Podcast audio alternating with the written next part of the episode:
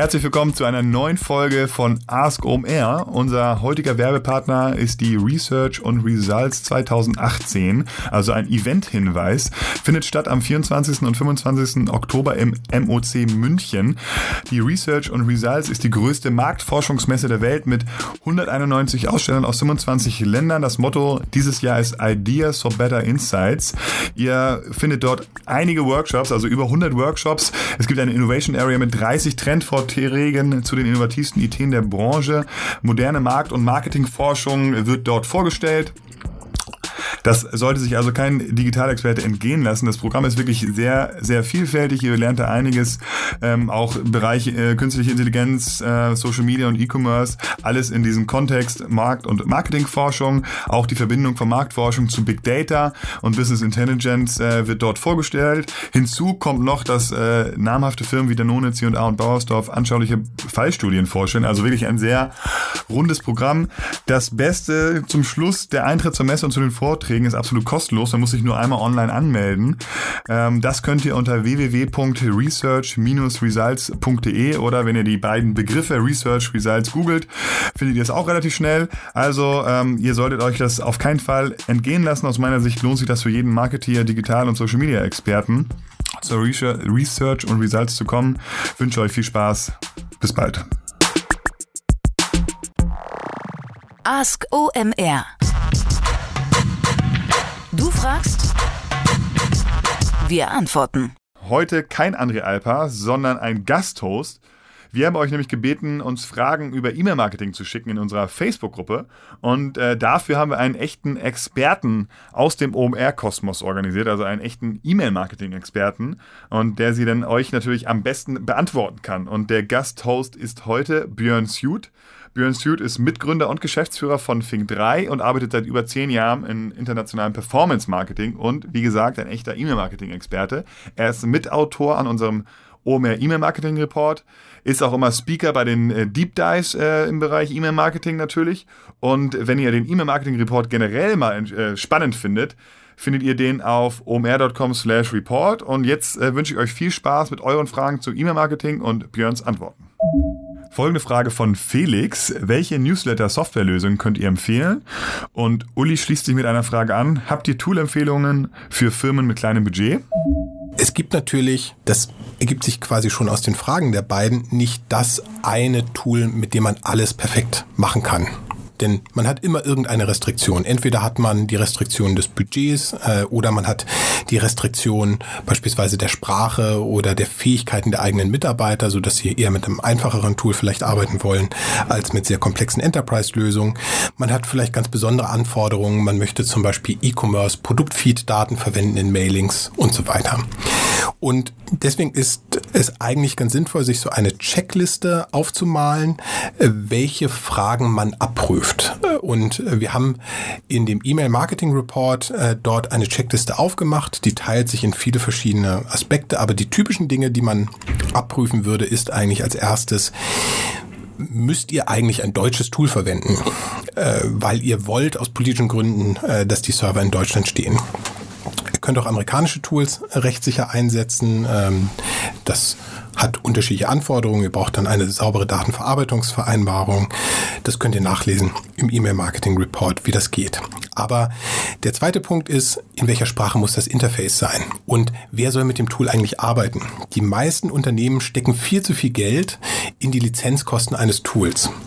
Und unserer Erfahrung nach ist es so, dass man für die ersten 18 Monate eines E-Mail-Marketing oder CRM-Projektes, wenn man etwas Neues einführt, ungefähr mit dem Faktor 1 zu 6 kalkulieren sollte. Also wenn du einen Euro in ein Tool steckst, in die Lizenzkosten, dann solltest du für die ersten 18 Monate 6 Euro einplanen für Leute, die damit arbeiten, die E-Mail-Templates bauen, die Designs machen, Automation-Strecken implementieren, all diese Dinge, die dazu notwendig sind, dass du tatsächlich Wert aus dem Tool ziehst. Denn sonst hast du einfach eine sehr teure, sehr leere Maschine rumstehen, die dich viel Geld kostet, die dir aber gar nichts bringt.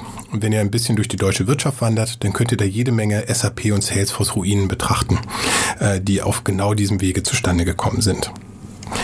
Jetzt ist die zweite Frage natürlich, ähm, wo will ich eigentlich äh, dieses Tool dieses E-Mail-Marketing-Tool befüllen. Also schreibe ich alle E-Mails selber, sollen die automatisch generiert werden?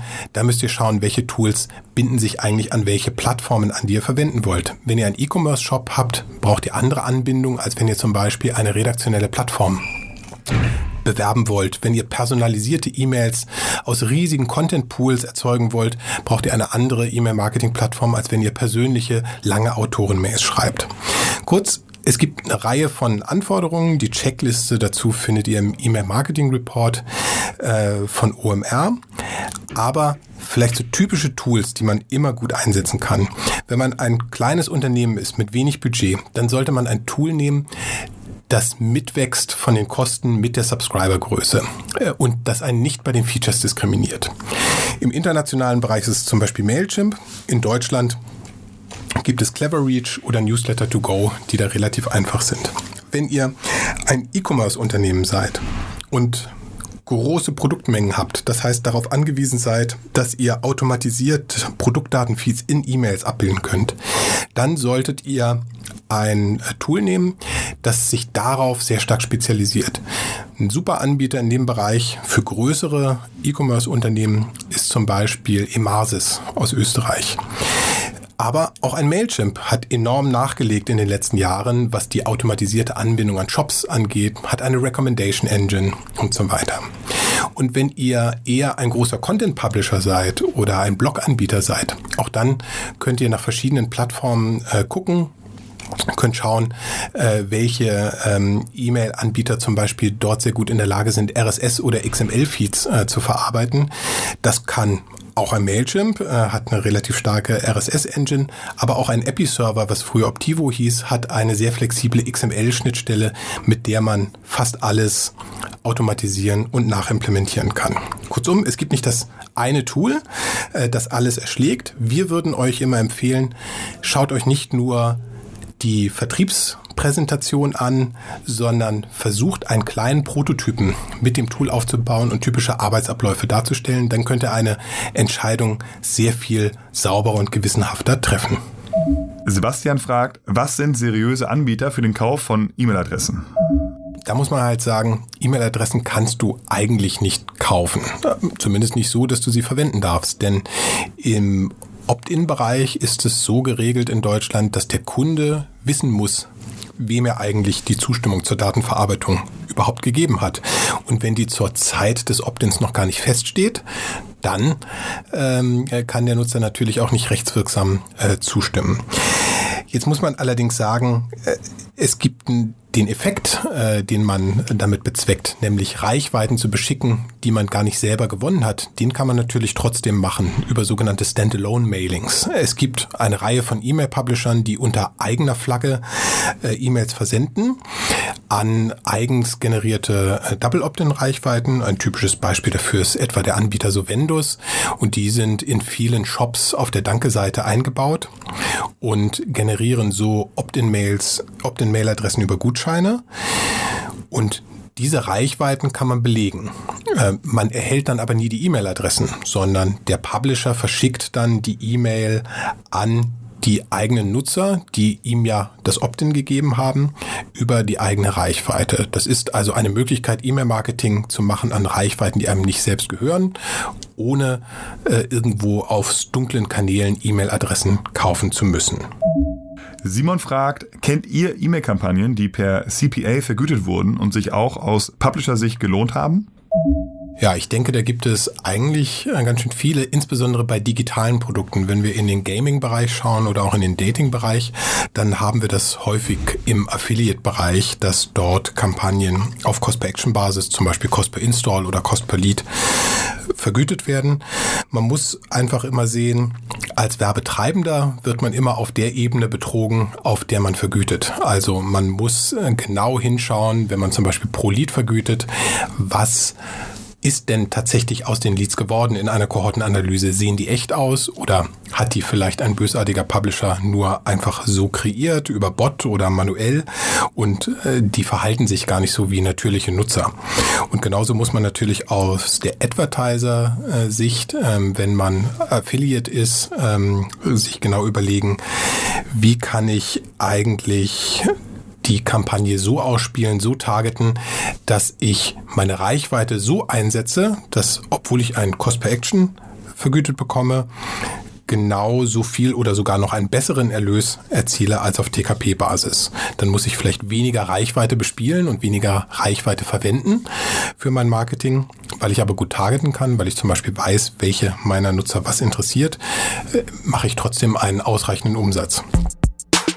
Kurzer Hinweis auf unsere Podcast Roadshow. Ganzer Name ist Local Heroes, die Podcast Roadshow für den Mittelstand.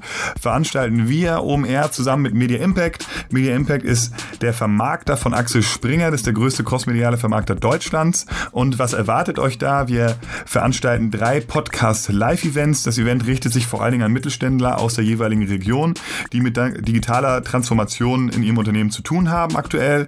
Ähm, es findet eine Live-Aufzeichnung des des OMR-Podcasts statt, natürlich mit Host Philipp Westermeier und mit sehr spannenden lokalen Helden ähm, die mit der digitalen Transformation gerade zu tun haben. Wir sind in Dortmund am 22.11., wir sind in Hannover am 27.11. und in Nürnberg am 28.11. Ähm, ihr ja, könnt euch auf die Podcasts freuen. Es gibt auch einen Vortrag, es gibt noch ein Q&A rund um den, äh, alles rund um den digitalen Mittelstand. Ähm, Würde mich freuen, wenn wir uns da sehen. Ähm, die Tickets bekommt ihr unter omr.com slash roadshow und freue mich, wenn ihr dabei seid bei der Local Heroes Podcast Roadshow für den Mittelstand. Viel Spaß! Nächste Frage von Frank. Gibt es Best Practices zum Thema Optimierung der Double Opt-in-Quote, sowohl aus B2B als auch aus B2C-Sicht? Also wie kann man eigentlich dafür sorgen, dass mehr Nutzer zustimmen, dass man sie auch beschicken darf? Und das ist etwas, ähm, das ist super wichtig, äh, darüber nachzudenken. Denn typischerweise ist die Double Opt-in-Quote lediglich bei 60, 70 Prozent. Also jeden dritten Nutzer verliert man häufig auf dem Weg von, ich wollte eigentlich eure Mails und ich vergesse zu bestätigen. Und es gibt da eine Grauzone, äh, die man äh, systematisch sich anschauen kann, ob man sie nutzen möchte. Es ist nämlich nie geklärt worden, ob man an ein Double Opt-in erinnern darf. Ähm, die meisten E-Mail-Tools, wenn man es automatisiert macht, schicken lediglich eine Mail. Aber es kann natürlich sein, dass die untergeht, dass die übersehen wird, dass der Nutzer das vergisst. Deswegen, das ist etwas, kann man mit seinem Datenschutzbeauftragten besprechen.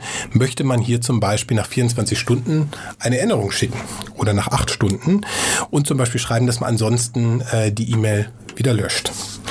Eine andere Möglichkeit ist, das Double Opt-in sehr viel härter an die Applikation selber zu knüpfen, die man dort bewerben will. Also hat man zum Beispiel eine Online-Community und verschickt dann die Double Opt-in-Mail ähm, dann kann man natürlich den Nutzer beim nächsten Login daran erinnern, dass seine E-Mail-Adresse noch nicht für Marketingzwecke bestätigt wurde. Man kann dann einen Sticky Bar mitschleifen beispielsweise und dem Nutzer das sichtbar machen. Man sollte in solchen Fällen auch immer die Möglichkeit geben, dass der Nutzer die E-Mail-Adresse nachträglich korrigieren kann und nochmal die Bestätigungsmail auslösen kann.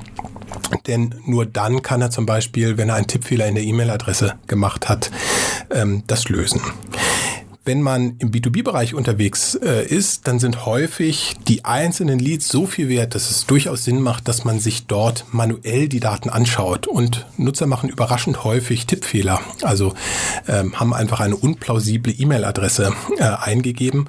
Auch hier kann man gucken, will man manuell nachsteuern? Besprecht das mit eurem Datenschutzbeauftragten, ob ihr das einfach so dürft, ob ihr das dürft, wenn ihr den Nutzer gezielt darauf hinweist. Aber jemand, der beispielsweise sagen wir mal, den Namen Björn Suit äh, anders schreibt und hinten noch ein i ranhängt, äh, so dass man erkennt, dass das falsch ist, ähm, dann könnte man natürlich auf die Idee kommen, äh, das zu korrigieren, um den Nutzer nicht für seinen Tippfehler zu bestrafen.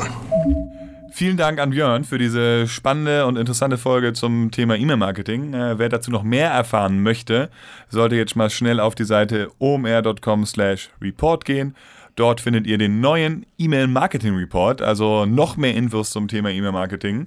Und ja, wenn das Thema interessant ist, checkt den auf jeden Fall mal aus.